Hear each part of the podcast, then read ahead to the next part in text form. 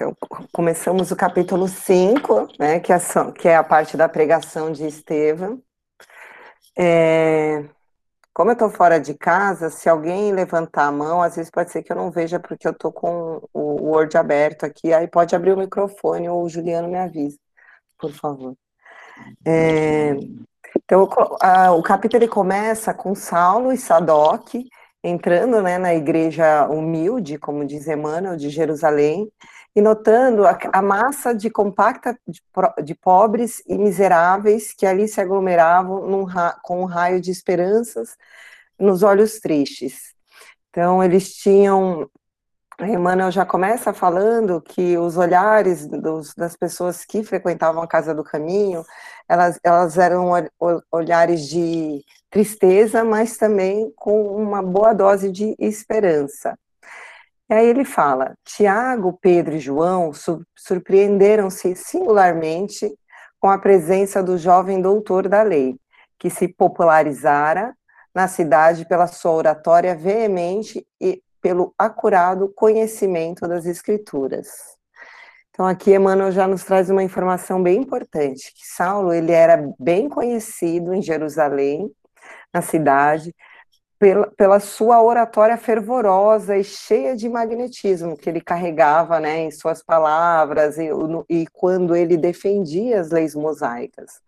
E, além de tudo, o grande conhecimento que ele tinha de todas as escrituras né, da Torá. Isso, então, ele era uma pessoa bem conhecida, e quando ele chegou lá com Sadoc, os três apóstolos ficaram surpresos né, de ver Saulo lá. E aí Saulo foi acomodado, como Emmanuel nos traz, né, é, é, em uma cadeira, ele Sadoc, e Emmanuel nos fala que ele, é, ele, ele trazia, né, em seu rosto, assim, uma ironia indisfarçável, então ele estava com aquela cara irônica, né, ele já foi, assim, todo armado, para ver o que estava acontecendo nessa casa, por que, que tantas curas estavam é, ocorrendo, por que tantos seguidores estavam cada vez mais procurando a Casa do Caminho. Porém, Emmanuel também nos relata que ele trazia no seu íntimo, conforme ele foi é, observando antes da entrada de Estevão, ele começou a achar que Sadoc estava exagerando, né, que ele, só, ele olhava assim e a percepção inicial de Saulo era que ali só tinha gente sofredora, né, só tinha gente necessitada, gente que não tinha mais é, onde recorrer. Então, ele não via problema nenhum, inicialmente, né, naquele trabalho que estava sendo feito pelos homens do caminho. Rita. Pode falar. É, se você me permite nessa parte, né? Eu achei muito, muito legal é, essa descrição que o Emmanuel fez, porque é, é ela vai dar o tom de todos os acontecimentos posteriores nessa conversa, nesse estado é, ali. Né? Se a gente for observar, ele chega, então assim, ele já começa, porque ele tem conhecimento das escrituras, ele tem uma manifestação moral dentro dele, então ele olha e fala assim, o que que, né, é, tanto que, é, que são perguntas que o Emmanuel coloca, né, que são aquelas coisas que passaram na mente do Saulo, né, é, que podiam fazer aqueles homens ignorantes, irmanados a outros já envelhecidos, é, velentudinários, né, que é enfermo, fraco, combalido e doentes, que podiam significar de perigoso para a lei de Israel aquelas crianças ao abandono, aquelas mulheres semi-mortas, em cujo coração pareciam aniquiladas todas as esperanças. Então, assim, você percebe que o Saulo, é, a preocupação, ele estava vendo que eram pessoas que já eram deixadas à margem pela sociedade influente da época, Falei, gente, isso aqui são aquelas pessoas que vão para o leprosário, lá que a gente falou no Levítico. São aquelas pessoas que não merecem nem atenção da, da, de algo importante como o sinédrio. Tanto que ele coloca né, o que isso significaria de perigoso para a lei de Israel. Eu, eu acho que o Emmanuel foi muito sutil. Ele falou assim: ele não colocou nem a lei de Deus ou a lei, né, porque ele, é, aqui Emmanuel a gente tem que lembrar que ele é o narrador, é, ele coloca isso aqui, aquela concepção, aquilo que o, o, o, Saulo estava analisando era de acordo com a lei de Israel. não a lei de Deus. Né? Então, aquilo não representava o menor perigo para a lei de Israel, para o entendimento dos, dos hebreus da época, e nada desse tipo. E aí, é, quando o Saulo faz isso, ele, ele meio que desarma. Né? Ele desarma a mente dele e fala: Não, essa, isso aqui eu vou assistir, vou assistir um, uma preleção boba e vida que segue. Né? Isso aqui não representa perigo para o sinédrio. Mas. Exatamente, Ju. Então, assim, as primeiras percepções do Saulo foram é, umas percepções bem diferentes do que seu colega, seu amigo Sadoc havia lhe demonstrado.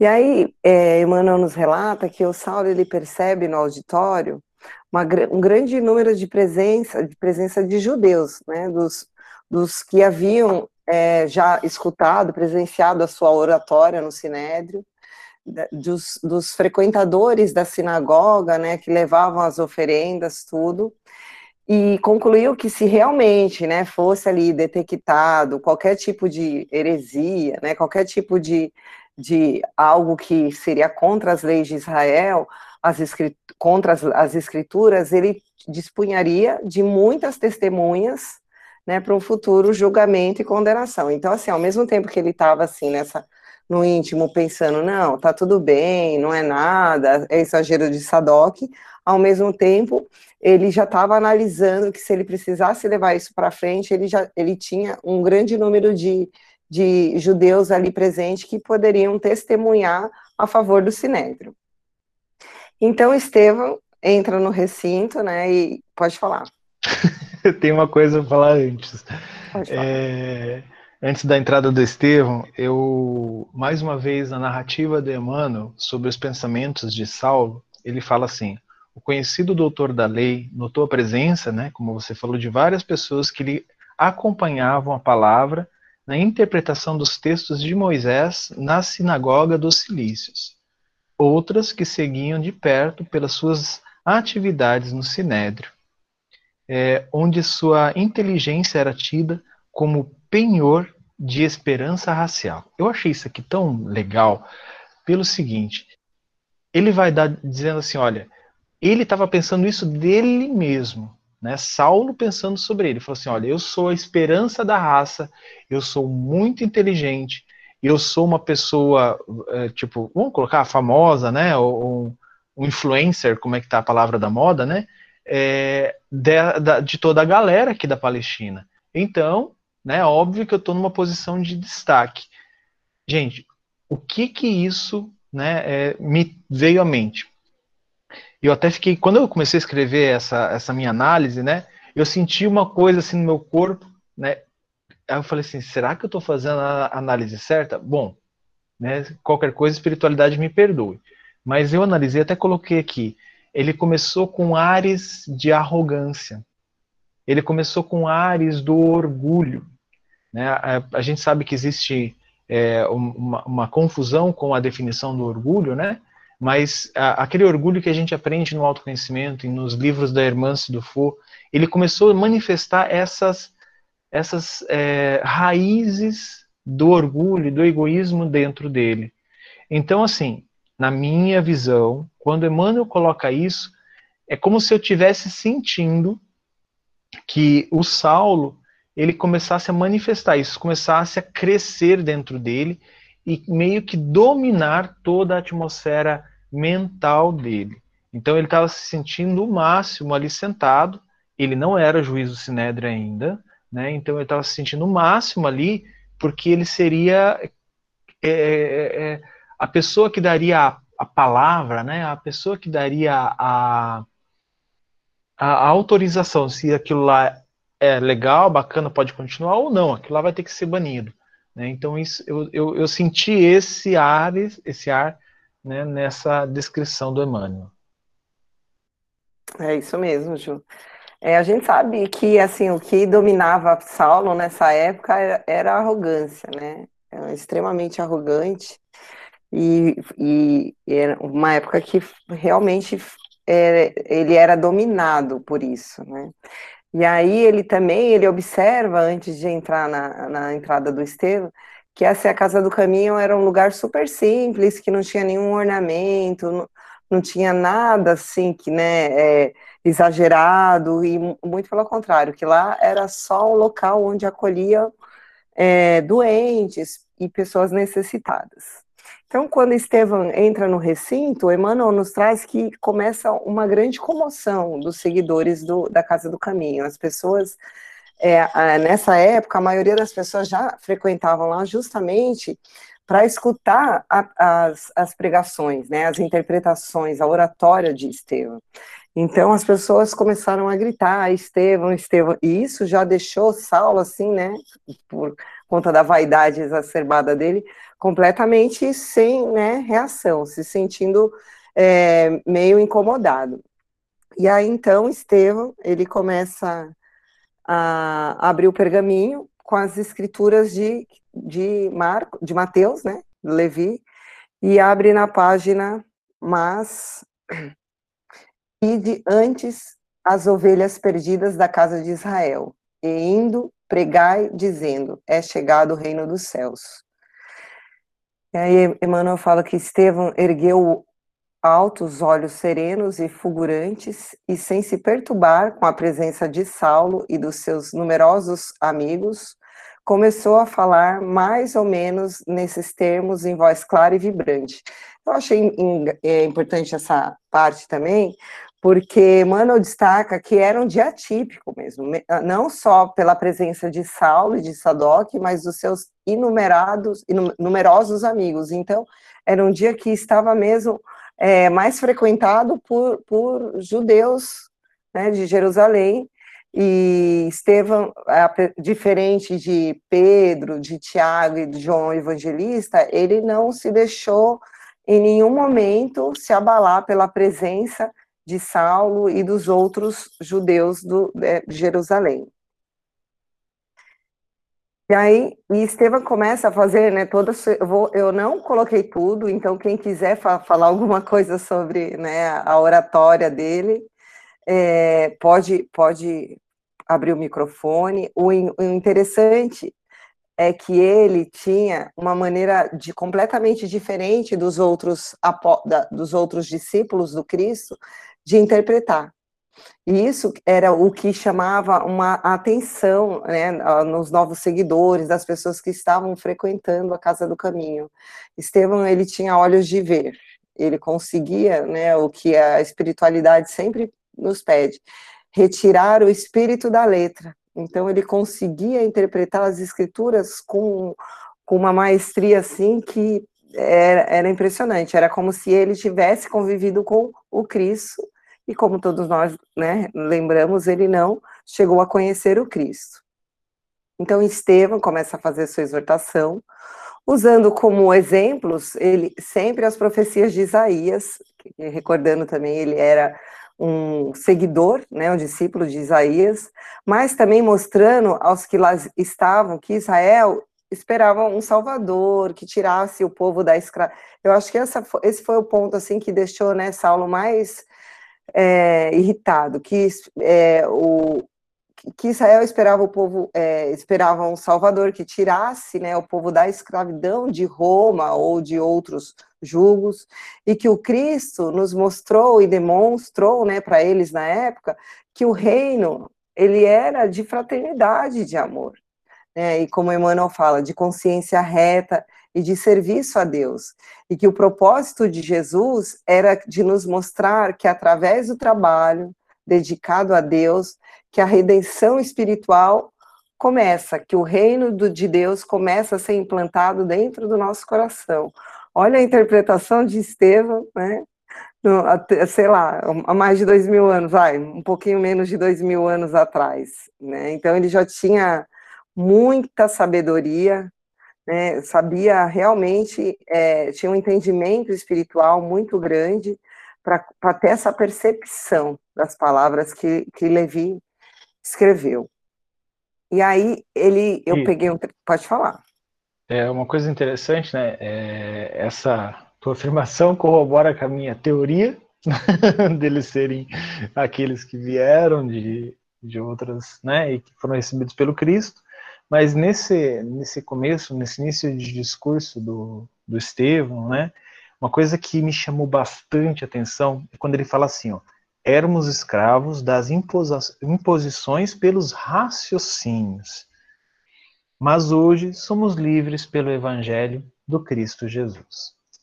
Gente, aqui ele não está falando é, única e exclusivamente da, da lei escrita, né, dos pergaminhos ou é, das anotações de Levi. Isso aí a gente, é, eu acho que a gente pode até separar isso. Ele está falando da prática mesmo, né, da, da, da aplicação tanto daquilo que é, vem como é, ele coloca aqui imposições pelo raciocínio, porque se você entende, a gente começa a estudar as leis, é, o cristianismo primitivo, lá no início do judaísmo, né? Tudo isso eram leis impostas, né? inclusive ali nessa época. Então, eram, como, como ele colocou aqui, escravos das imposições pelos raciocínios. Não que aquelas leis não fossem pensadas, não que aquelas leis não traçassem metas e limites para a sociedade, mas é, elas limitavam, né, esse era o, intuito dela, elas limitavam a conduta, mas também limitavam o ser, limitavam a, a, a visão do ser. No caso, quando vem o Evangelho de Jesus, é por isso que ele coloca: hoje somos livres pelo Evangelho do Cristo Jesus, porque todos esses ensinamentos que vêm com Jesus vêm para libertar a alma, vem para libertar os filhos de Deus. Né? Isso eu achei bem interessante, essa pontuação que ele fez logo no início da, da análise dele. Muito bem colocado, Ju. E, a, e, ele também faz uma observação que eu acho que é importante, até porque a gente está aqui para falar né, da, sobre a encrenca que ele arrumou com, com Saulo, com o Sinério, ele, fa, ele fala, ele fa, traz uma informação muito importante, quando ele fala assim, Moisés foi a porta, o Cristo é a chave, com a coroa do martírio adquiriu para nós outros a laura imortal da salvação, éramos cativos do erro, mas seu sangue nos libertou, na vida e na morte, nas alegrias de Caná, como nas angústias do Calvário, pelo que fez e por tudo o que deixou de fazer em sua gloriosa passagem pela terra. Ele é o Filho de Deus iluminado no caminho, iluminando o caminho. Então aqui ele fala que realmente os, Moisés ele era um profeta, como Isaías, como outros que vieram antes do Cristo, como o próprio João Batista, a, né, abrir a porta para a chegada do Messias.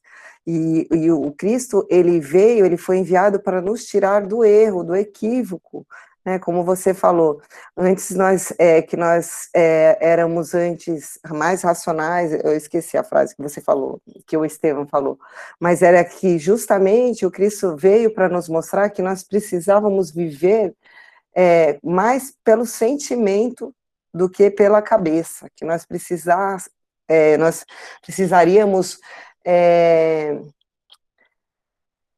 é aceitar né, o nosso, nosso espírito, o nosso ser integral, aceitar as nossas limitações, entender que nós estamos nesse processo de crescimento, e eu achei importante que Estevam fala, fala aqui, que ele, desde a angústia do Calvário, pelo, por tudo que ele fez, né, e por tudo que ele deixou de fazer, principalmente, né, pelas brigas que ele não, não, não continuou, né, pela, por não ter reagido. Isso, esse eu acho que foi um dos maiores exemplos que nós tivemos, e eles também, porque era uma época que se tratava olho por olho, dente por dente. E o Cristo veio para falar que não, que nós deveríamos perdoar 70 vezes 7. Então, eu achei essa, esse trecho do, da exortação de Estevão bem importante. Rita, Pode falar. Uma coisa associada, eu também marquei essa parte da, da porta, né? Moisés é a porta e Cristo é a chave. Uma coisa muito interessante, né? Quando uh, o Estevão fala isso, o que, o que ele quis dizer? Que todos os ensinamentos da, uh, da lei antiga, né? Dessa, dessa lei de Deus que vem por esses profetas, é, de Moisés, Isaías, enfim, Natã, que a gente vai ver lá com, com os reis, é, o que, que acontece? parece que nós, nós como humanidade, chegamos numa porta. Nós vemos aquela porta linda e maravilhosa, mas essa porta nos impede. É como se ela tivesse, né, delimitando. O Cristo veio e abriu essa porta, abriu, né, como chave, ele abre essa porta onde nós temos acesso aos mais é, sublimes apelos do Pai. Por mais que o, o nosso, nosso Pai, né, o, o, é, Deus, tenha enviado todos estes prepostos, todas essas mensagens através de todos esses espíritos que, que manifestaram aqui, profetas, e também a, a questão da comunicação é, com o Pai, né, que eles falam, é, tudo isso constitui porta. Somente o Cristo dá acesso total, é a chave. É isso eu interpretei dessa forma, sabe? Sim, é, eu acho que, que é bem por aí mesmo, Ju. É, é, todos os outros é, profetas vieram mesmo trazendo algumas revelações, né? e o Cristo ele é, é a, é a, chave mesmo para o nosso crescimento, para o nosso autoconhecimento, né? que e hoje está compilado na, no Evangelho, e por isso que a gente fala que ali é o, o código moral universal, né? E aí ele começa a falar de todo, todo é, que Israel, né, está é, tá muitos séculos esperando. Pode falar, Ju. Antes disso, tem mais uma coisa que eu marquei. Eu falei que eu marquei quase tudo. Pode, é, é ótimo, pode falar. Tem uma coisa aqui que me fez lembrar do livro Boa Nova. Ele fala assim, ó, acima de todas as cogitações humanas, fora de todos os atributos das ambições terrestres, seu reino de paz e luz é, esplende na consciência das almas redimidas. É, o que que, o que que a gente tem aqui, né? É, por que que eu estou falando assim? Quando ele se dirige, como a Rita muito bem colocou, a, a maioria dos é, seguidores, né, vamos dizer assim, do povo de Israel estava ali na, na, na, casa do caminho, ele está falando assim, olha, é, vocês têm muita cogitação terrena, vocês estão achando que o Cristo vem para cá e não, Cristo, o Filho de Deus, vem para é, dominar, vem para construir templo, vem para construir palácio. Vocês estão muito ligados a essas cogitações humanas, mas ele fala muito mais. Ele fala assim, ó, é, seu reino de paz e luz esplende, quer dizer, ele brilha, né, é, na consciência das almas redimidas. Então, aquelas consciências que conseguem alcançar as palavras que o Cristo está trazendo, é, é, aquela consciência que ilumina, aquela consciência que já está é, se livrando de um monte, como o Francisco sempre fala, um monte de encrenca dentro da mente da gente. Né? Então, é, por que me fez lembrar da Boa Nova? Porque foi mais ou menos essa resposta que o Cristo deu a um sacerdote quando ele chegou em Jerusalém. Lá no livro Boa Nova, é, tem uma passagem, né? Eu esqueci o nome do sacerdote. É bem fácil, daqui a pouco eu lembro. É, e aí ele chega e começa a ter uma, uma conversa com o sacerdote, e aí o sacerdote fala, né? Ah, ah o que você vem fazer aqui? Ele falou, eu vim implantar o reino dos céus. Aí ele falou assim, mas não, o sacerdote falando assim, você, isso para o Cristo, o sacerdote falando para o Cristo, você implantar o reino dos céus, que, você tem algum pacto com algum rei? Você tem é, a graça de algum príncipe, algum lord te, te apoia? Ele falou, não, é, os meus apoiadores virão de todos os cantos. E aí ele fala, né, que, ele vai, que o sacerdote fala assim, ah, ah, os loucos, os desvairidos, vêm de todos os cantos mesmo. E aí ele, ele começa a falar, é, é, o Cristo falando assim, olha, não tem é, cristal mais puro do que a consciência humana. E eu vou edificar o meu reino de amor no coração dos homens. Né? Então, é claro que não é dessa forma, a, a, o que Humberto de Campos relata é muito mais legal, eu só resumi, qualquer coisa vão lá procurar, é o primeiro ou segundo capítulo do Boa Nova. Mas isso eu achei muito legal, porque é a mesma é, interpretação do Cristo, a mesma, o Cristo veio para fazer isso. Gente, quantos anos a gente ouve né, eu vim de uma outra religião, né, é, a gente ouve que o Cristo vai voltar, que ele vai criar o reino dele, e isso passa desapercebido porque a interpretação ainda é que o Cristo vai criar um reino aqui. na matéria ou em qualquer outro lugar, mas é ser o reino dos céus. Gente, o reino do Cristo, o reino do nosso Pai é no coração.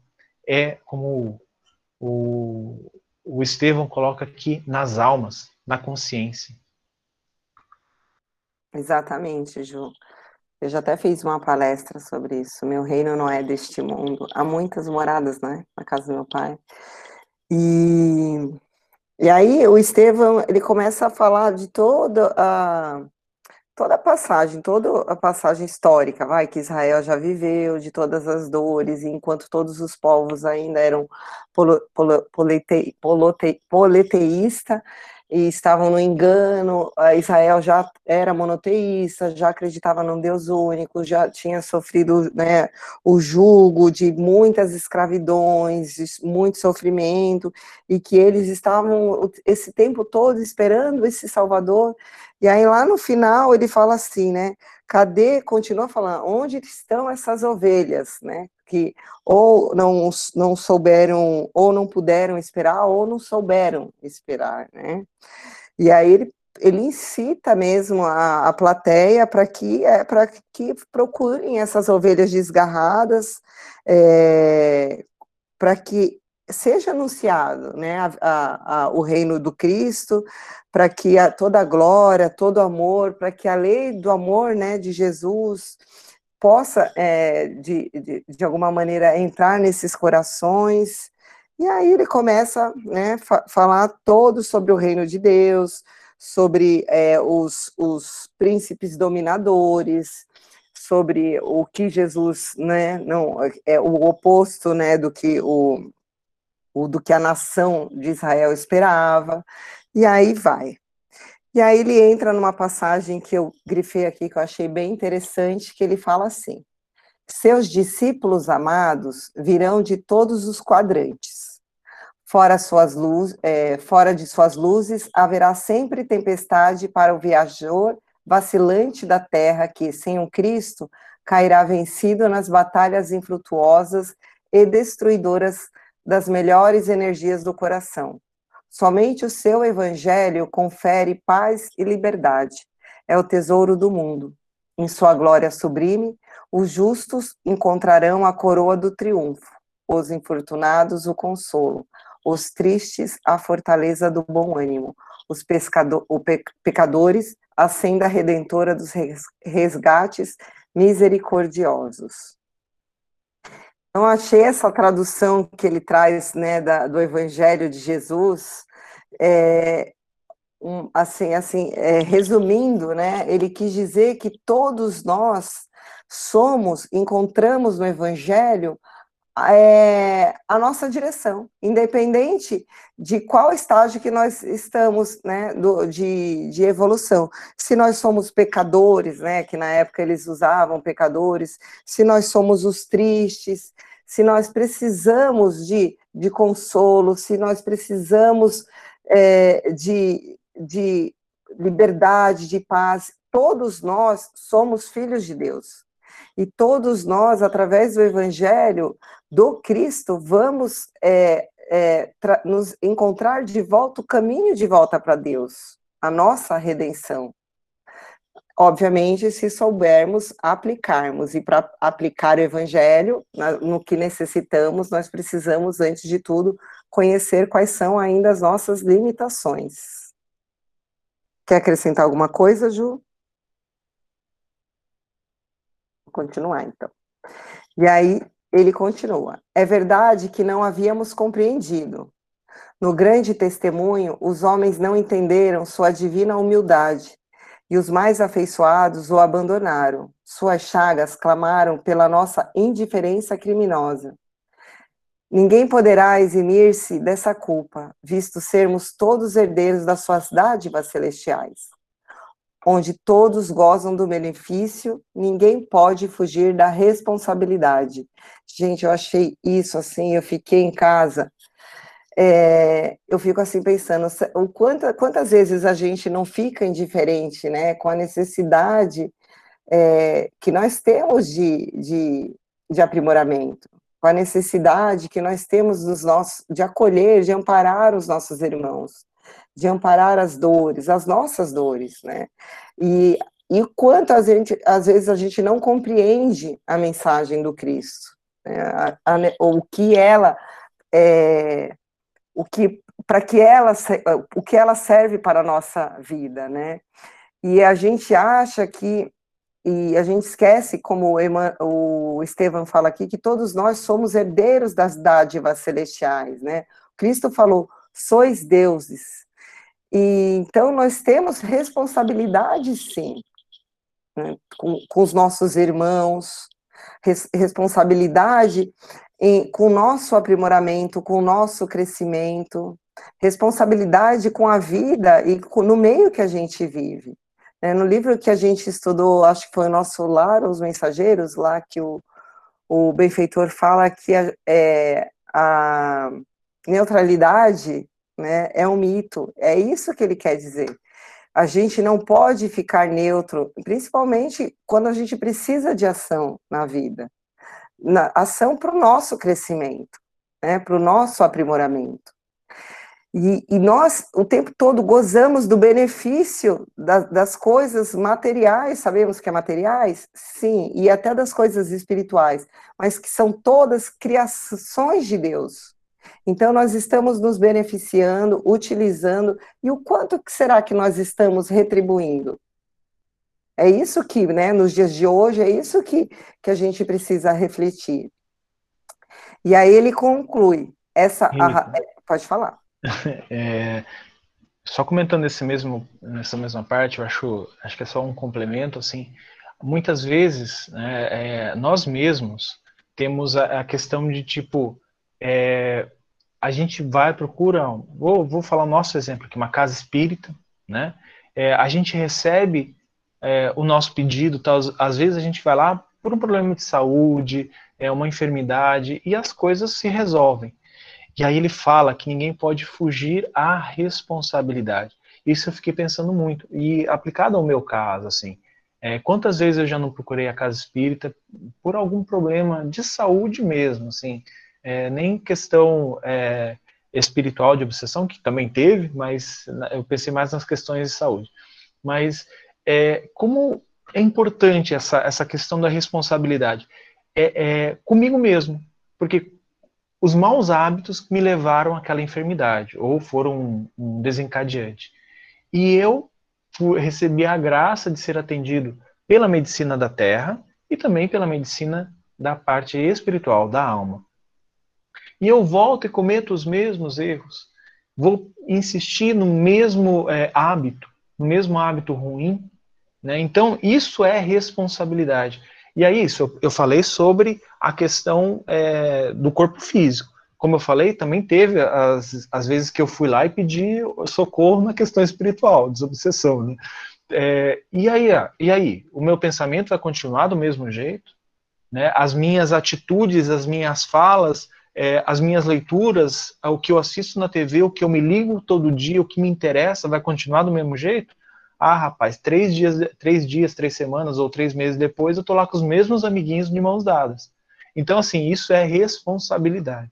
Então, quando o Estevão coloca isso aqui, né, é, é, é uma coisa, uma visão muito mais para frente do que muitos de nós, ainda como humanidade, tem. Né? E muitos de nós, eu falo como espíritas na humanidade, tá? Não falo só como é, outras religiões, não muitos de nós espíritas temos essa visão anterior a Estevão. Na, na minha visão, tá, gente? Pode, posso, posso, não estou generalizando, mas é uma, uma visão que eu tenho. É, não, também. E assim, to, tudo que a gente desfruta, né? Da, a gente tem que lembrar, que eu acho que eu tô, vou dar meu exemplo, que todo, todo o planeta, toda a criação, todo ser vivo é criação de Deus. Então, nós estamos nos beneficiando da criação, de tudo, né? Do ar, da água, de, de, do alimento, de tudo. Então, a gente precisa. Então, nós somos responsáveis por, por isso, corresponsáveis, porque também somos co-criadores, por, serem por sermos deuses, né? É, porém que a gente, a gente usa a nossa potencialidade, infelizmente, ainda para destruição e não para criação, mas vamos, estamos no caminho. Vamos voltar aqui então para o texto, e aí ele continua. Essa é a razão por que respondemos pelo crime do Calvário, mas suas feridas foram a, nossas, a nossa luz, seus martírios, mais ardente apelo de amor, e seu exemplo, o roteiro aberto para o bem sublime e imortal. Então ele, ele deixa, fala aqui, né, que realmente é isso, o exemplo do Cristo, ele é o roteiro para nosso crescimento espiritual. Quando a gente tiver qualquer dúvida de como agir, reagir principalmente, porque para agir a gente pensa, mas como é que o Cristo reagiria? Né? A reação ela é automática. E aí eu acho é, bacana que ele fala para a gente ir comungar né, a, a, o banquete divino. E aí ele fala não mais dos pães né, putrescível, mas do eterno, né, o alimento e a alegria da alma, da vida, não mais do vinho que fermenta, não mais daquelas coisas que, que deixam a gente né, num estado ruim, mais do néctar que confor, confortante da alma é, diluído nos perfumes do amor imortal. Então, isso é uma, uma, uma parte importante, é, que ele fala sobre a imortalidade da alma, né, do amor imortal. Ele, nos, ele faz uma exortação, mostra aqui que existe a imortalidade da alma e que o amor ele, ele ultrapassa essa barreira do corpo da carne. E aí ele continua. O Cristo é a substância da nossa liberdade. Dia virá em que seu reino abrangerá os filhos do Oriente e do Ocidente, num amplexo, um abraço de fraternidade e de luz. Então compreenderemos que o Evangelho é a resposta de Deus aos nossos apelos, em face da lei de Moisés. A lei é humana, o Evangelho é divino. Moisés é o condutor, o Cristo o Salvador. Os profetas foram mordomos fiéis, Jesus, porém, é o Senhor da vinha. Com a lei éramos servos, com o evangelho somos filhos livres de um pai amoroso e justo. Nossa, essa parte aqui é engraçado que eu não tinha. Eu, é, eu lembrei da, também da minha palestra que eu, sobre a resposta celeste. E realmente, né, eu falei que a maior resposta que Deus nos enviou foi a vinda do Cristo, que é o Evangelho vivo resposta de amor.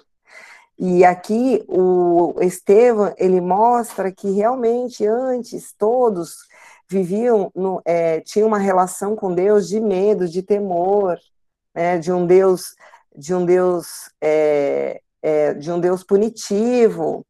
E o Cristo ele veio justamente para mostrar que não, que Deus ele é um Pai amoroso e justo, que ninguém vai colher o que não plantou, e que ele não é um Deus punitivo, ele é um Deus que ama seus filhos.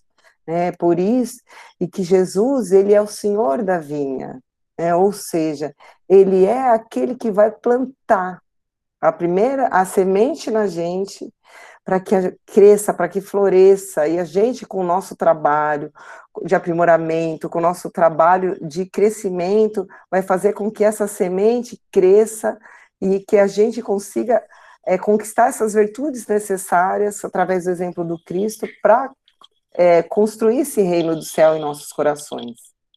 Quer completar, Ju? Não, só ia comentar que, imagina, Estevão falando isso e todos os israelitas naquela época sentados ali, inclusive Saul.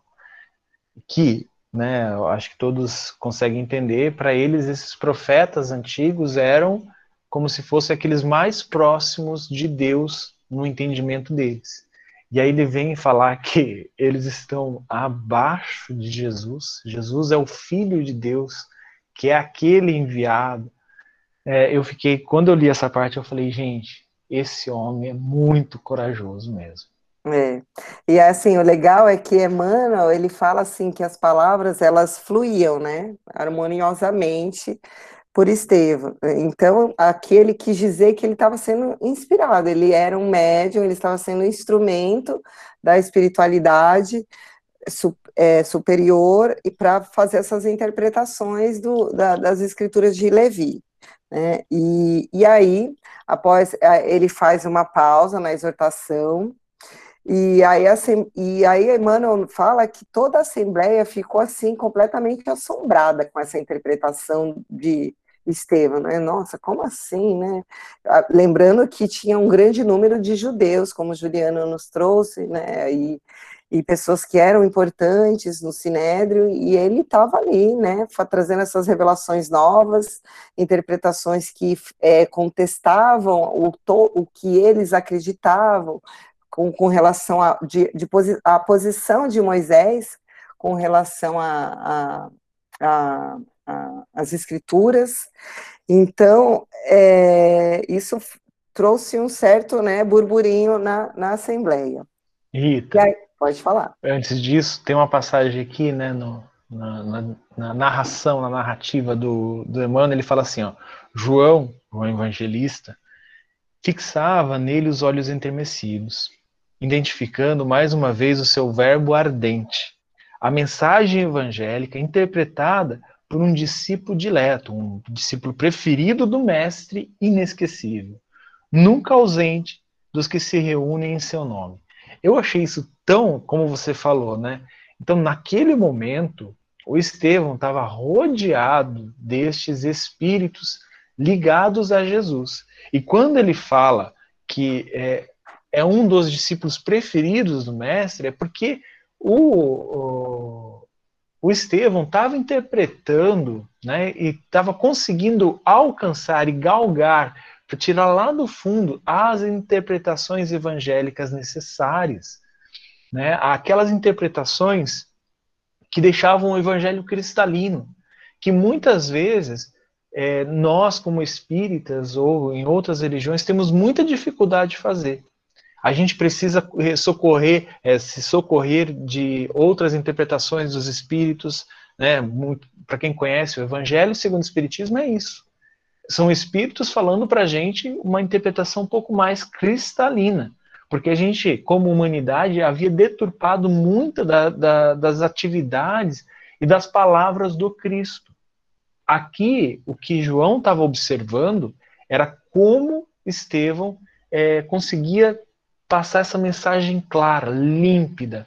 Por isso que ele fala que é um dos preferidos de Jesus. Não por escolha, Tá? Não é, ah, não, eu prefiro ele porque ele é mais ajeitadinho. Não, não é isso. Ele fala, ele está colocando como preferido Jesus por causa dessa clareza na interpretação e no entendimento do, do evangelho. E, é claro, da aplicação dele na vida de Estevão. Exatamente, Ju.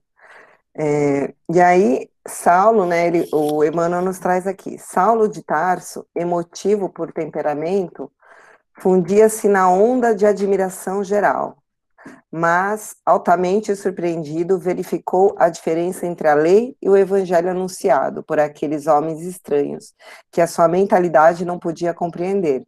Então, assim, me, mesmo Saulo, na hora, ele ficou, assim, completamente admirado com a exortação de Estevão porém ele ainda, por conta da arrogância, da vaidade, do ego, ele não conseguiu se deixar envolver por toda, porque a gente imagina o é, Estevam sendo um médium, né, sendo estava ali provavelmente é, mediunizado, recebendo toda essa interpretação, a gente começa a pensar um pouco de como que seria esse magnetismo né, dessa assembleia. As palavras dele, elas vinham cheias de magnetismo, de amor, de cura. É, a gente na casa espírita fala que a gente não, os espíritos nos informam e a gente passa isso para os assistidos que o tratamento começa na palestra, porque normalmente o médium, o médium não, o palestrante, ele está ali amparado pela espiritualidade, é um momento que você está aberto, escutando né, uma exortação, uma palavra do evangelho, então a espiritualidade ela se aproveita desse momento para começar a fazer seu tratamento. Então a gente começa a imaginar que essa, esse magnetismo de amor foi envolvendo Saulo, porém ele né, não se deixou levar por muito tempo, já começou, se apegou nas leis mosaicas, e aí começou a analisar de relance o perigo que os novos ensinos acarretavam para o judaísmo dominante. Por que judaísmo dominante? Na época, é, lá em Jerusalém, tinha, eram do, duas, duas é, vamos dizer assim, tinham dois braços dominantes. O judaísmo, o sinédrio, eles dominavam a parte religiosa, mas financeiramente também, é, com, é, recebiam é, para o sustento dos sacerdotes, da própria do, da, da, sinagoga, e é, Roma, que era a parte né, mais comercial, vamos dizer assim, administrativa. Mas esses do, dois andavam juntos, eles se uniram justamente com o propósito de fazer com que os, as pessoas era, elas vivessem sobre, sobre o julgo de, de não sair daquilo para que não, é, não causar problemas para o Sinédrio e nem para Roma. Então ele fala: revoltara-se com a prédica ouvida, nada obstante a sua ressonância de misteriosa beleza. Ao seu raciocínio, impunha-se eliminar a confusão que se esboçava a propósito de Moisés. A lei era uma e única. Aquele Cristo que culminou na derrota entre dois ladrões surgia aos seus olhos como um mistificador indigno de qualquer consideração. A vitória de Estevão, na consciência popular, qual a verificava naquele instante, causava-lhe indignação. Aqueles galileus poderiam ser piedosos, mas não deixavam de ser criminosos pela subversão dos princípios invioláveis da raça. Então, é, Saulo ele estava, né, com aquela fé cega que nós chamamos de conhecemos de fé cega, que não é aquela fé que você raciocina, que você começa a ponderar, que você traz reflexões, não. Ele, é, apesar de ser envolvido por todas aquelas palavras de libertação que o Evangelho. Só um minutinho, gente. Um beijo. Um beijo. Um minuto. Então, um minuto, gente.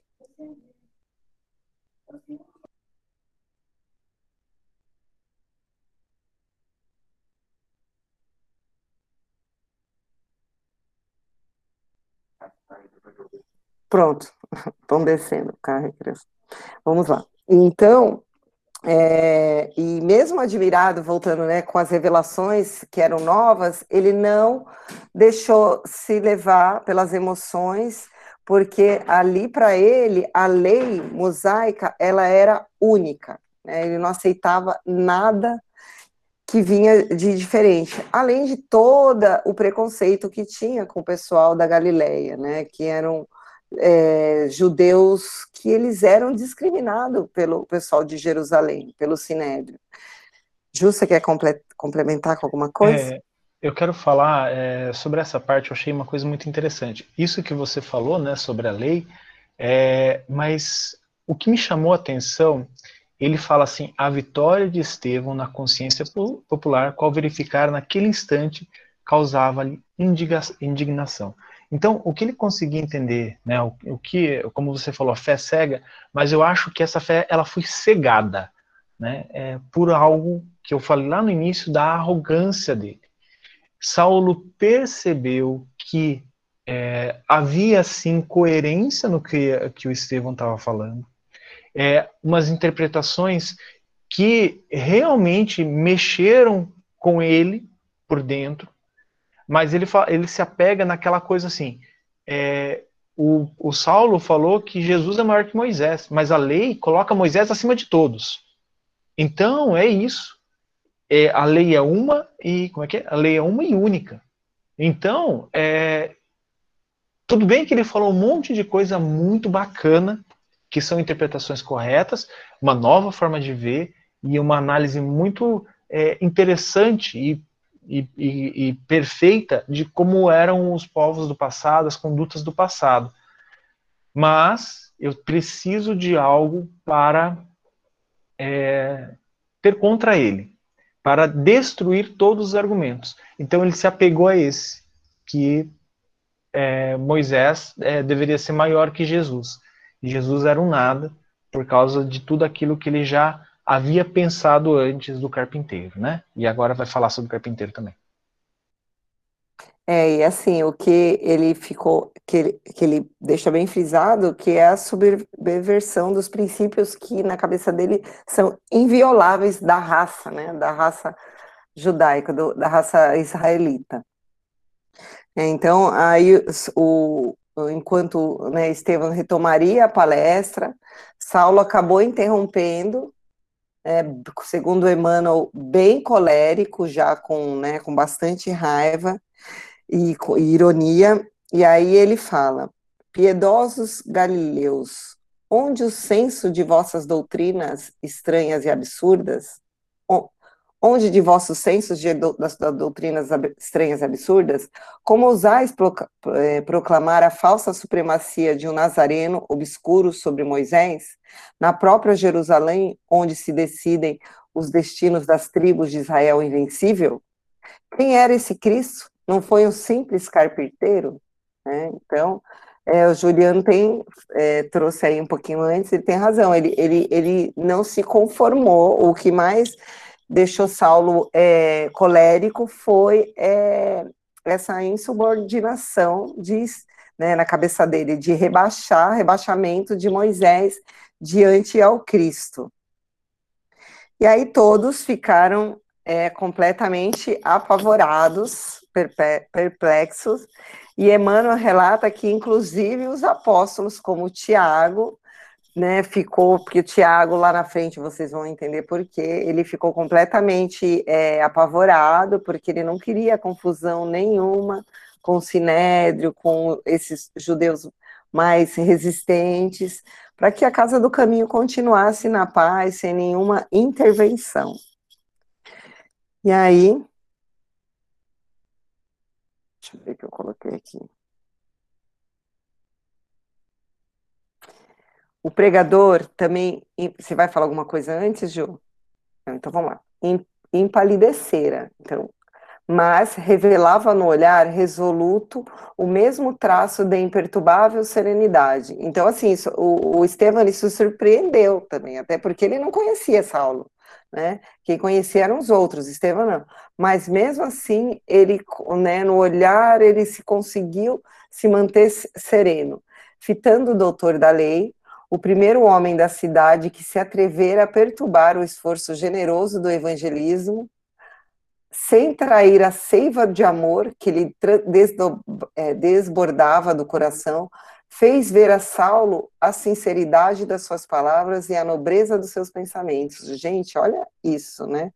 Ele mesmo sendo interrompido, mesmo com essa, esse, esse essa questionamento de Saulo cheio de raiva, cheio de ódio, de, de arrogância, ele mesmo assim ele sentiu transbordar, né, no seu coração amor e fez, conseguiu olhar para Saulo que com nobreza, percebia que Saulo trazia em suas palavras nobreza de seus pensamentos, não é que ele estava lá simplesmente para tumultuar né, a, a, a, exortação, nada disso. Ele percebeu em Saulo que Saulo ele acreditava naquilo tudo que ele estava falando, que ele estava se sentindo ofendido por realmente achar que Moisés era maior que o Cristo, né, que a intenção dele não era perturbar é, a, a Assembleia. Isso é, é, interessante porque eu sempre lembro do, de alguma uma passagem que eu, eu li em algum lugar, que eu não vou saber onde, que eles falam que o Cristo, ele nos olha não como a gente é, né, mas ele olha para a gente e ele vê o que a gente vai ser. Ele olha as nossas potencialidades. Então aqui Estevão, ele conseguiu olhar para Saulo desse jeito. Né? Aqui, naquele momento, ele viu que Saulo era de verdade, que Saulo tinha potencial, que Saulo tinha um bom coração, que ele era sincero, porém ele estava equivocado nas suas interpretações e né, na sua fé cega. E antes que os companheiros voltassem a si, da surpresa que o assomara, com admirável presença de espírito, indiferente à impressão de temor coletivo, é, Estevão continuou. Ainda bem que o Messias fora carpinteiro, porque nesse caso a humanidade já não ficaria sem abrigo. Ele era de fato o abrigo da paz e da esperança. Nunca mais andaremos ao léu das tempestades, nem na esteira dos raciocínios quiméricos, de quantos vivem pelo cálculo, sem a claridade do sentimento. Então, aqui, aquele tapa com luva de pelica, né, que ele fala que, meu, ainda bem que o Cristo, ele quis mostrar o quê? Ainda bem que o Cristo veio e, e demonstrou na sua existência a humildade, né? E que a gente seguindo os exemplos de Jesus, que a gente não, é, não vai ficar preso a, a, essas, a essas questões, a essas pessoas que não trazem claridade de sentimento, que são apegadas ao materialismo, ao dinheiro, ao raciocínio demais. Porque era isso que atrapalhava Saulo um pouco, né? O excesso de, de, de razão, né? Ele precisa. Lá atrás a gente vai lembrar que Emmanuel fala do encontro dele com Abigail, que Abigail, que até o próprio Saulo fala que Abigail era o seu coração do, do seu cérebro, né? Então ele percebia que ele que faltava esse, essa coisa, essa, esse sentimento, esse acesso a, a, ao coração que ele ainda não tinha. Ele só estava usando a razão. Quer complementar, João? É, nessa parte onde ele fala, né, nunca mais andaremos ao léu das tempestades, nem na esteira dos raciocínios quiméricos de quantos vivem pelo cálculo é, esses raciocínios quiméricos são aqueles raciocínios impossíveis de realizar. Né? Então, o, o, o que ele está colocando aqui, né, é sem a claridade do sentimento. Então, ele, a análise do, do Estevão é que muitos de nós ainda continuamos neste mesmo caminho, nessas tempestades, né, ao léu, né, jogados nessas tempestades, presos é, nessa, nesses pensamentos que são impossíveis de ser realizados sem a claridade dos sentimentos, sem incorporar os sentimentos nas nossas atitudes, nas nossas é, ações, nas nossas respostas, nas no, na nossa convivência.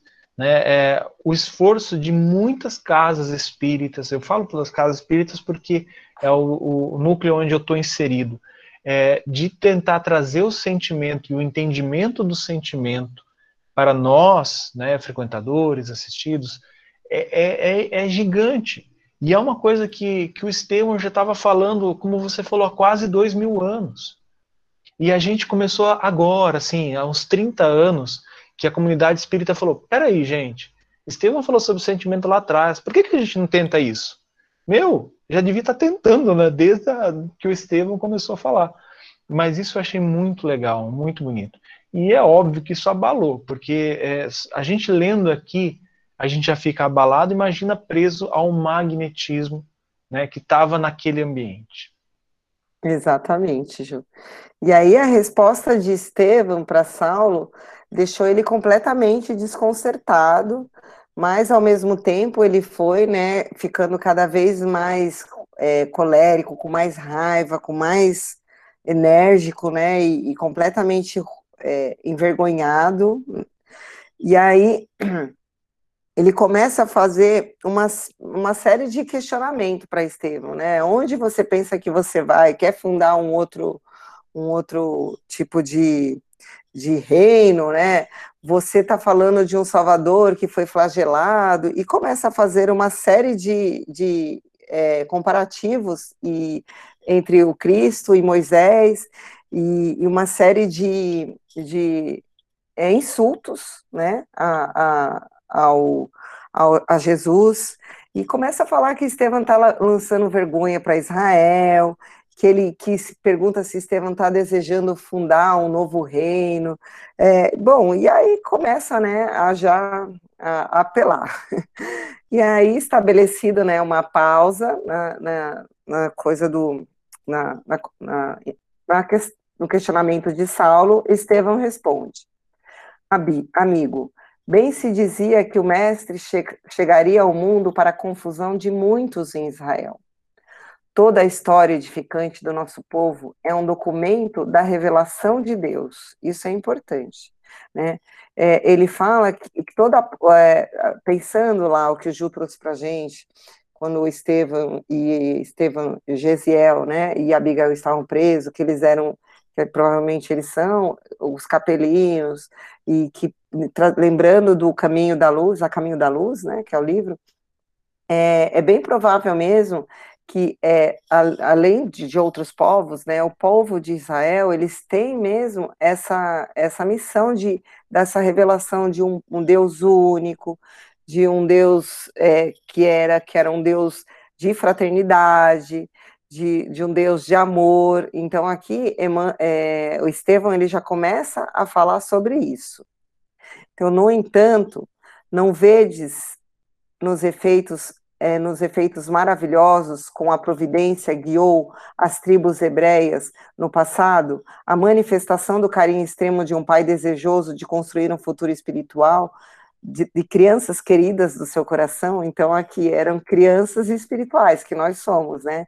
Então assim, com, como que Deus guiou os passos dessas tribos para que, né, tudo fosse dando certo, para que as coisas apesar dos percalços no meio do caminho, para que as coisas fossem é, é, é, sendo concluídas, porque eles é que nós somos, né, filhos queridos.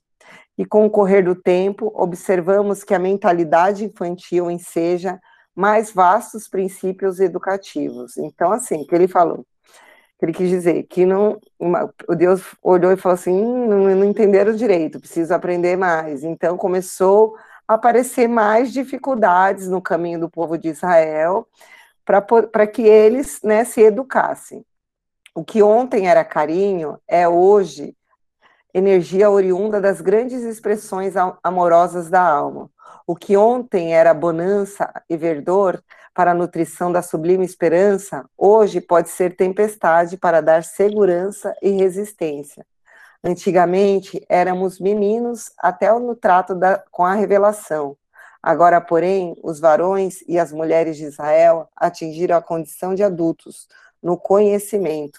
Ou seja, ele fala que antigamente eles não tinham essa capacidade de compreensão mesmo do que por que, que o Jesus é que Deus não mandou Cristo antes? Porque não pra, pra, provavelmente ninguém entenderia né? Na época ali já não entenderam, poucos foram que seguiram, né? poucos foram que, e, que realmente é, é, com, com, tentaram compreender a mensagem do Cristo. Então aqui, pode falar, João. Não, uma coisa interessante, né? É, como você falou, né? É o momento exato. E isso faz referência à passagem que ele começou a explicar, né? Que são chegados os tempos. Então, aquele momento em que o Cristo veio marcou, né? A gente sabe que isso foi um marco para a humanidade. É, marcou esses são chegados os tempos. E a gente não está entendendo isso há tanto tempo. Né? E como você falou, eles não iriam entender. São como, é, assim, é, é, é muito legal, é muito sutil isso que, que Estevão coloca. É como você educar o seu filho. Quando é criança, né? Você recebe amor, carinho, ai, antes de sair beijinho, beijinho e tal, né? É, mas depois ah, vem algumas dificuldades, vem as tempestades, vem aquele tumulto que a gente sabe, né? É, eu fui dirigente de mocidade, apesar de não ter filho, lidar com um jovem é difícil. E é isso que ele está usando como exemplo, né? Porque é o momento.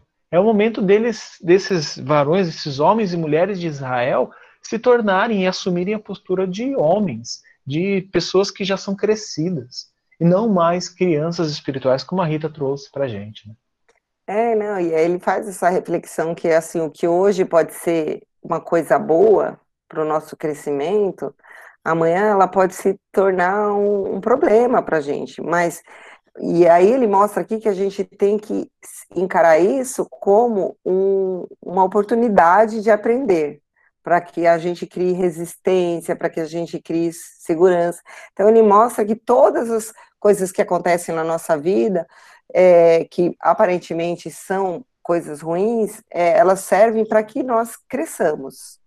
É, e, aí... um, um, bom exemplo disso que você falou, Rita, é uns, alguns livros da Irmã do Faux, é, quando a gente fala de sentimentos, é, eu lembro dela, é, ela fala que muitos sentimentos, por exemplo, orgulho, egoísmo, né, a vaidade, a avareza, é, foram colocados no homem, né? Estão no homem para o bem, né? E aí, só que a gente faz um mau uso deles há tantos anos que eles ficaram viciados no mal. Então, é, essa, essa, isso que você falou é interessante. Isso foi deixado, né, por Deus, né, deixado que isso acontecesse para que a gente aprendesse. E agora a gente começa a perceber que isso está trazendo tempestade para a nossa vida. Mas lá no passado ele foi deixado para o bem. Ele foi deixado para a gente ter instinto de sobrevivência, para a gente conviver mais é, harmoniosamente né, entre com a sociedade, sem punir um ou outro. Então isso é muito bacana, só que a gente exagera, né? Exatamente, Ju. E aí ele continua: O Filho de Deus trouxe a luz da verdade aos homens, ensinando-lhes a misteriosa beleza da vida, com seu engrandecimento pela renúncia, sua glória resumiu-se em amar, ama, amar-nos, como Deus nos ama. Por essa mesma razão, ele ainda não foi compreendido, até hoje, né? Acaso poderíamos aguardar um Salvador de acordo com os nossos propósitos inferiores? É, eu acho que isso reflete até hoje, porque a gente vive é, aguardando esse Salvador para resolver os nossos problemas, até os nossos, principalmente os nossos problemas que são íntimos, e que, que dependem somente do nosso esforço. Né? É, e, e, aqui Estevam nos mostra que, que, que, tipo de Salvador que nós esperamos, né? Que tipo de que, que o que, que a gente espera, né? Enquanto a gente estiver esperando esse Salvador para resolver nossos propósitos inferiores, a gente vai estar tá patinando, é, dando volta, né, em círculos e, e perdendo essa oportunidade é, gigantesca de crescer, Quer complementar alguma coisa, Ju? É, só, só assim, uma coisa que eu aprendi no autoconhecimento, né? Isso você fala assim, ah, que o Cristo venha para resolver os nossos problemas. Muitas vezes os nossos problemas é porque uma pessoa é tão diferente de nós, é, que passa na rua, que nos incomoda. E aí a gente fala assim, gente, mas eu quero que o Cristo venha e arrebate todo mundo aqui, né? Então, assim, é, é, são coisas dos nossos nosso pensamento e a gente está pensando coisas desse tipo, né? E, e, não tem nada assim a ver com o Evangelho de Jesus, não tem nada a ver com aquilo que Deus é, planejou para a humanidade, planejou para a sua criação, né? É, e, tocando nesse assunto de planejamento, aí ele, ele complementa, ele fala: os profetas afirmam que as, que as estradas de Deus podem não ser os caminhos que desejamos, e o que os seus pensamentos nem sempre se poderão harmonizar com os nossos. Então, assim, realmente Deus planeja coisas para nós e às vezes nós não estamos, é, nós queremos outras coisas, queremos, é, nos, é, queremos coisas que resolvem os nossos problemas é, é, de agora, né? Nós não pensamos como espírito eterno ainda, infelizmente. E às vezes o caminho que nós escolhemos não é o caminho que, que vai nos vai fazer com que nós cresçamos. Né? Então Deus ele escolhe caminho para nós que às vezes a gente não, não aceita, né? E fica nessa, nessa rebeldia, nessa luta contra Deus, contra os nossos propósitos, os, no, que os nossos pensamentos mesmo é, normalmente não estão harmonizados com os pensamentos de Deus, porque Deus, né, é, nós pensamos muito na, ainda com o nosso ego, né, com a nossa vaidade, e, e aí ele começa a falar, né, o que que, o que que Israel esperava, um Messias que fosse, né, para a guerra, para batalhar contra os provocasse uma guerra sangrenta, né? Na Terra já não existia batalha sangrenta suficiente na Terra. E aí ele começa a colocar uma série de, de questões aqui para Saulo e fala, fala que né, a vivência é, de amor para que todos pudessem compreender que o Cristo ele veio para que todos pudessem compreender que o reino era de Deus é um reino para todos os seus filhos, né, não só para Israel. Né, e, que ele, e que Deus ele não era um Deus, ele era um Deus de amor e não um Deus que condenava nem o pecador. Ele dá um exemplo, né? E aí Estevão tenta retomar a exortação e foi mais uma vez interrompido por Saulo, que queria, Saulo queria brigar, né? ele queria brigar de qualquer jeito. E mais, e mais uma vez interrompido por Saulo, colérico, e, e aí ele responde a Saulo que não iria discutir, e aí Saulo ficou indignado, né? Por que, que você não vai discutir? Ele queria ali, né, ficar discutindo. E aí ele responde, amigo, o Cristo aconselhou que devemos dar a César o que é de César e a Deus o que é de Deus. Se tendes alguma acusação legal contra mim, expondo-a sem receio, a, vós obedecerei, mas no que pertence a Deus, só a ele compete erguer-me, erguer-me, arguir-me. Ou seja, Saulo, você não pode me julgar. Eu não estou falando nada contra Deus, nada contra as leis. Se você tem alguma coisa que, se, se realmente que eu que eu possa é, me, me, questionar, me levar a julgamento, é, ligado a coisas da terra, né? Dê a César o que é de César. Realmente, depois você vai, me mande um, um, um como é que fala, uma intimação, mas aqui a gente está aqui na casa de Deus para falar sobre coisas de Deus e só, só, só Deus pode me julgar se eu estou ou não cometendo algum tipo de heresia, falando alguma besteira com relação às suas leis.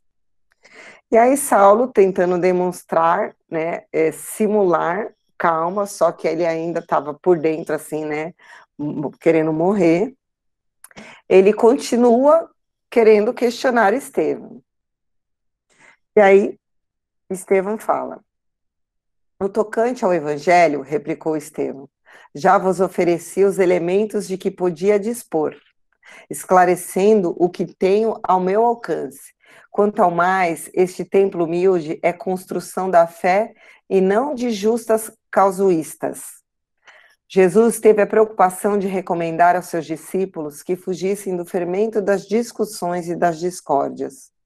Eis porque não será lícito perdermos tempo em contendas inúteis quando o trabalho do Cristo, do Cristo reclama o esforço. Gente, isso aqui é Emmanuel, né? A Emmanuel estava lá, não é possível. Porque é isso, né? É, é, eu, às vezes eu fico envergonhada, sabe? Porque a gente fica entrando em umas discussões, né? Umas conversas que não são edificantes, que não vão agregar nada. Mesmo que você esteja certo, porque o Estevão ele estava completamente correto, né, na, na, na exortação dele. Só que ele já tinha essa compreensão, ele já seguia de, verdadeiramente o que o Cristo recomendava, que não adianta a gente ficar nessas discussões inúteis. Né? É, tem tanto trabalho, tem tanto trabalho aí na seara de Jesus para a gente fazer, e vamos ficar perdendo tempo discutindo, sabe? Foi isso que ele quis dizer para Saulo. Quer falar alguma coisa, alguém? Continuar? Então, Saulo perde a cabeça, né, e chama o Cristo de impostor, né, começa a falar e fala sempre o Cristo, sempre o impostor. Minha autoridade, aí, aí a gente começa a perceber que a arrogância, o ego dele tá, já assim, tomou conta, dominou to, totalmente o ser. Minha autoridade é insultada pela vo, pelo vosso fanatismo. É engraçado que ele só enxergava Estevão como um fanático, ele não é, né? É, nesse, é, nesse recinto de miséria e de, de ignorância. Mistificadores, rejeitais as possibilidades de esclarecimento que vos ofereço.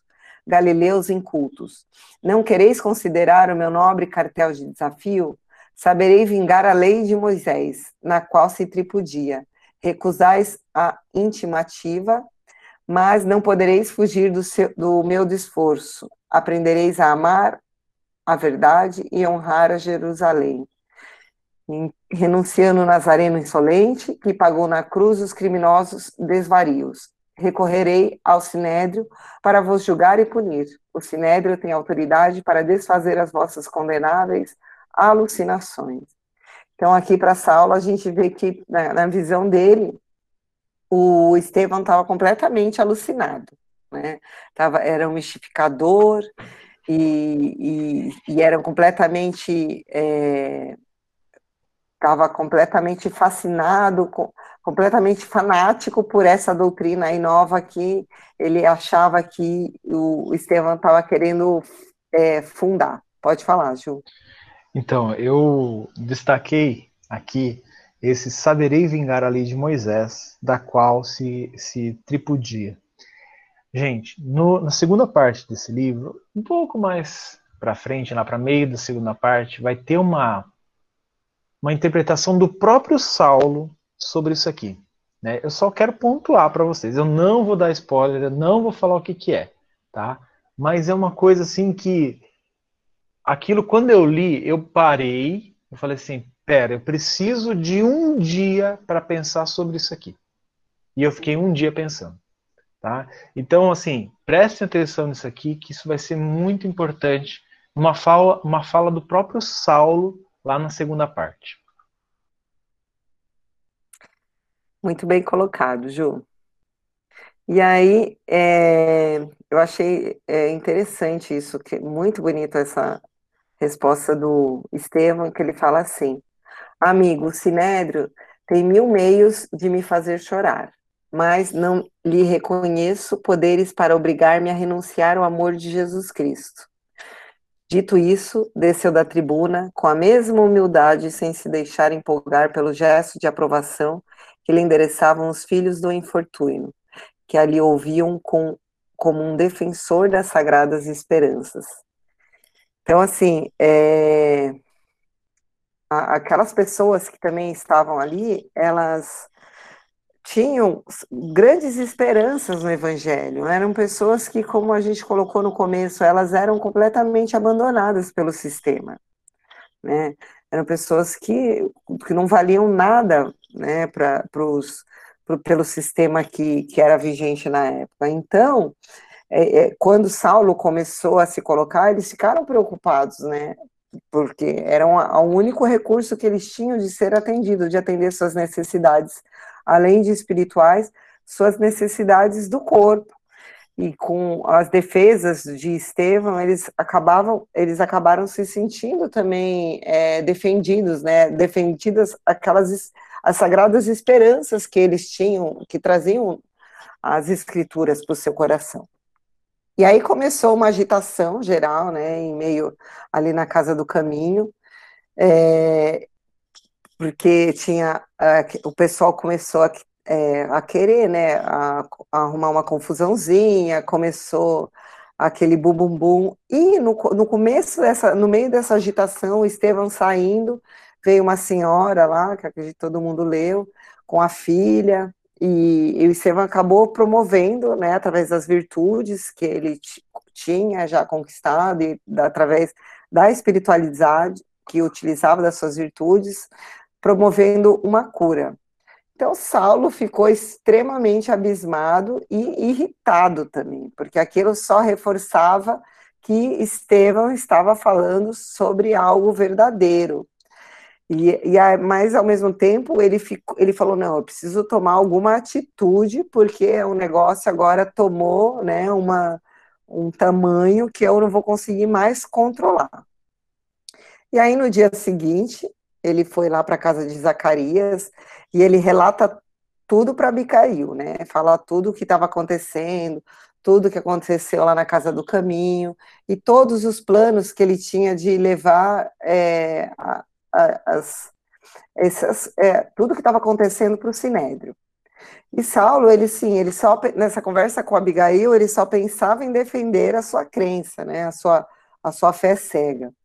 E aí eu coloquei um, um trecho aqui que eu é, que Abigail colocou assim: ah, se Yesiel estivesse conosco, seria teu braço forte na exposição dos, dos conhecimentos sagrados Certamente ele teria o prazer em defender o testamento contra qualquer expressão menos razoável e fidedigna. Então, assim, a gente observa também que a Abigail, ela sempre fazia um link com o irmão, né? Ela via muita coisa do irmão em Saulo, muita coisa mesmo. E aí Saulo relata todo o seu plano, né, para Abigail. Quer falar, Ju? É, uma coisa Pode muito importante que, que eu achei, né? é, como você falou, era ele queria defender a lei, mas na minha visão, posso estar sendo uma visão pequena, principalmente o orgulho ferido dele. E eu acho que Abigail percebeu isso. E logo, eu acho que você ia falar disso, ela fala assim, ó: em qualquer hipótese, convém proceder com serenidade e prudência, para evitar os abusos de autoridade. Quem sabe são criaturas mais necessitadas de educação do, de, que, de, que de castigo. Eu acho que aqui ela percebeu isso no, no, no, no Saulo, né? esse, esse exacerbar da arrogância, do egoísmo, né? do orgulho, e ela falou: Eu acredito que aqui ela não estava se referindo somente a, a aquela, aqueles moribundos, aquelas pessoas que estavam ali, que estavam sendo atendidas pelos, pela, pelas pessoas do caminho. Eu acredito que aqui ela estava se referindo a tanto ao orador quanto a todos os outros apóstolos. E aí ele levou só para o lado das pessoas que estavam sendo atendidas. Né? Eu achei isso uma, uma sutileza da Abigail muito legal. É, eu coloquei essa passagem aí também, que ela teve essa, essa percepção, né? Ou foi intuída em falar isso. E aí Saulo ele fala: "Sim, já pensei em tudo isso. Aliás, não pretendo incomodar os galileus simplórios e despretensiosos que se cercam em Jerusalém, de inválidos e doentes, dando-nos dando a impressão de loucos pacíficos. Contudo, não posso deixar de reprimir o orador, cujos lábios, ao meu ver, destilam poderosos venenos no espírito volúvel das massas, sem consciência perfeita dos princípios esposados. Aos primeiros, importa esclarecer, mas ao segundo, precisa ser anulado, visto não se lhe conhecerem os fins, que criminosos e revolucionários. Então, a preocupação era de um, um novo revolucionador, de um novo profeta, porque nessa época eles tinham muito essa preocupação né, em Jerusalém, de vir falsos profetas, de, de, de, de findar uma outra religião, de perderem é, seguidores, perderem fiéis, eles tinham essa. E aí Saulo ele percebeu todo o poder magnético e que Estevão tinha. Então ele ficou extremamente é, preocupado com isso, porque ele sabia que o negócio ia crescer de uma maneira que sairia assim do controle. E aí eu coloquei, passados alguns dias, tomavam-se em Jerusalém providências para que Estevão fosse levado ao Sinédrio e ali interrogado sobre a finalidade né, do que ele fazia no caminho. Dada a intercessão conciliatória de Gamaliel, então assim, Gamaliel, que a gente vai também falar mais para frente, ele tentava de qualquer jeito ser conciliador. O feito se resumiria a uma discussão em que o pregador das novas interpretações definisse perante o mais alto tribunal da raça os seus pontos de vistas, a fim de que os sacerdotes, como juízes e defensores da lei, expusessem a verdade nos devidos termos o convite, então eles fizeram o quê? É, é, é, Gamaliel intercedeu, falou, não, não, não tem motivo, né, para levar ele a julgamento ainda, vamos convidar Estevão, pede para ele vir aqui no Sinédrio, ele faz toda essa exortação, e aí os juízes avaliam se realmente ele está falando alguma coisa contra as leis. E aí levaram o convite lá para a igreja né, da Casa do Caminho, mas Estevão não aceitou, né? Não aceitou. Ele falou que ele não, ele, ele alegando que não seria razoável, né, a, a, a Jesus, aos preceitos do mestre, que apesar aí Tiago menor ainda tentou ainda argumentar, porque Tiago ele tinha um receio mesmo das investidas do Sinédrio, não queria bater de frente com o Sinédrio, com as opiniões de Saulo, né, dos juízes, e, mas não teve jeito, Estevão não aceitou. E aí, diante da recusa de Estevão ao convite para ir lá, né, Saulo ficou muito bravo, e bolou um plano sórdido, que todos nós né, lemos, pegou um amiguinho, pediu para que o amiguinho que precisava de uma denúncia né, de é, para que levasse, é, para que é, fosse intimado a depor lá no Sinédrio. E aí Saulo montou toda essa história com a ajuda desse Neemias, né, que fez essa denúncia no Sinédrio, e aí a notícia estourou lá na Igreja do Caminho, todos ficaram bem preocupados, principalmente Tiago Menor, e Estevão, com Simão Pedro e João, ao contrário, eles mantinham-se completamente serenos à, à, convocação, recebendo com bom ânimo a ordem de responder corajosamente ao libelo. Cheio de esperança, rogava a Jesus que não desamparasse, de modo a testemunhar a riqueza da sua fé evangélica, e esperou o ensejo com fidelidade e alegria, com alegria. E é isso, é assim que eu encerro. A gente percebe que quando a gente quer fazer o mal, lembrando do próprio Paulo de Tarso, o bem que eu quero fazer eu não faço, mas o mal que eu não quero, né? Nossa, esse eu faço com muita facilidade. Ele procurou meios por conta da sua arrogância, da sua vaidade, porque ele se sentiu é, rebaixado, ele se sentiu humilhado lá na casa do caminho, e por isso, ele é, procurou meios de incriminar Estevão. Falta um minutinho, se alguém quiser colocar alguma coisa.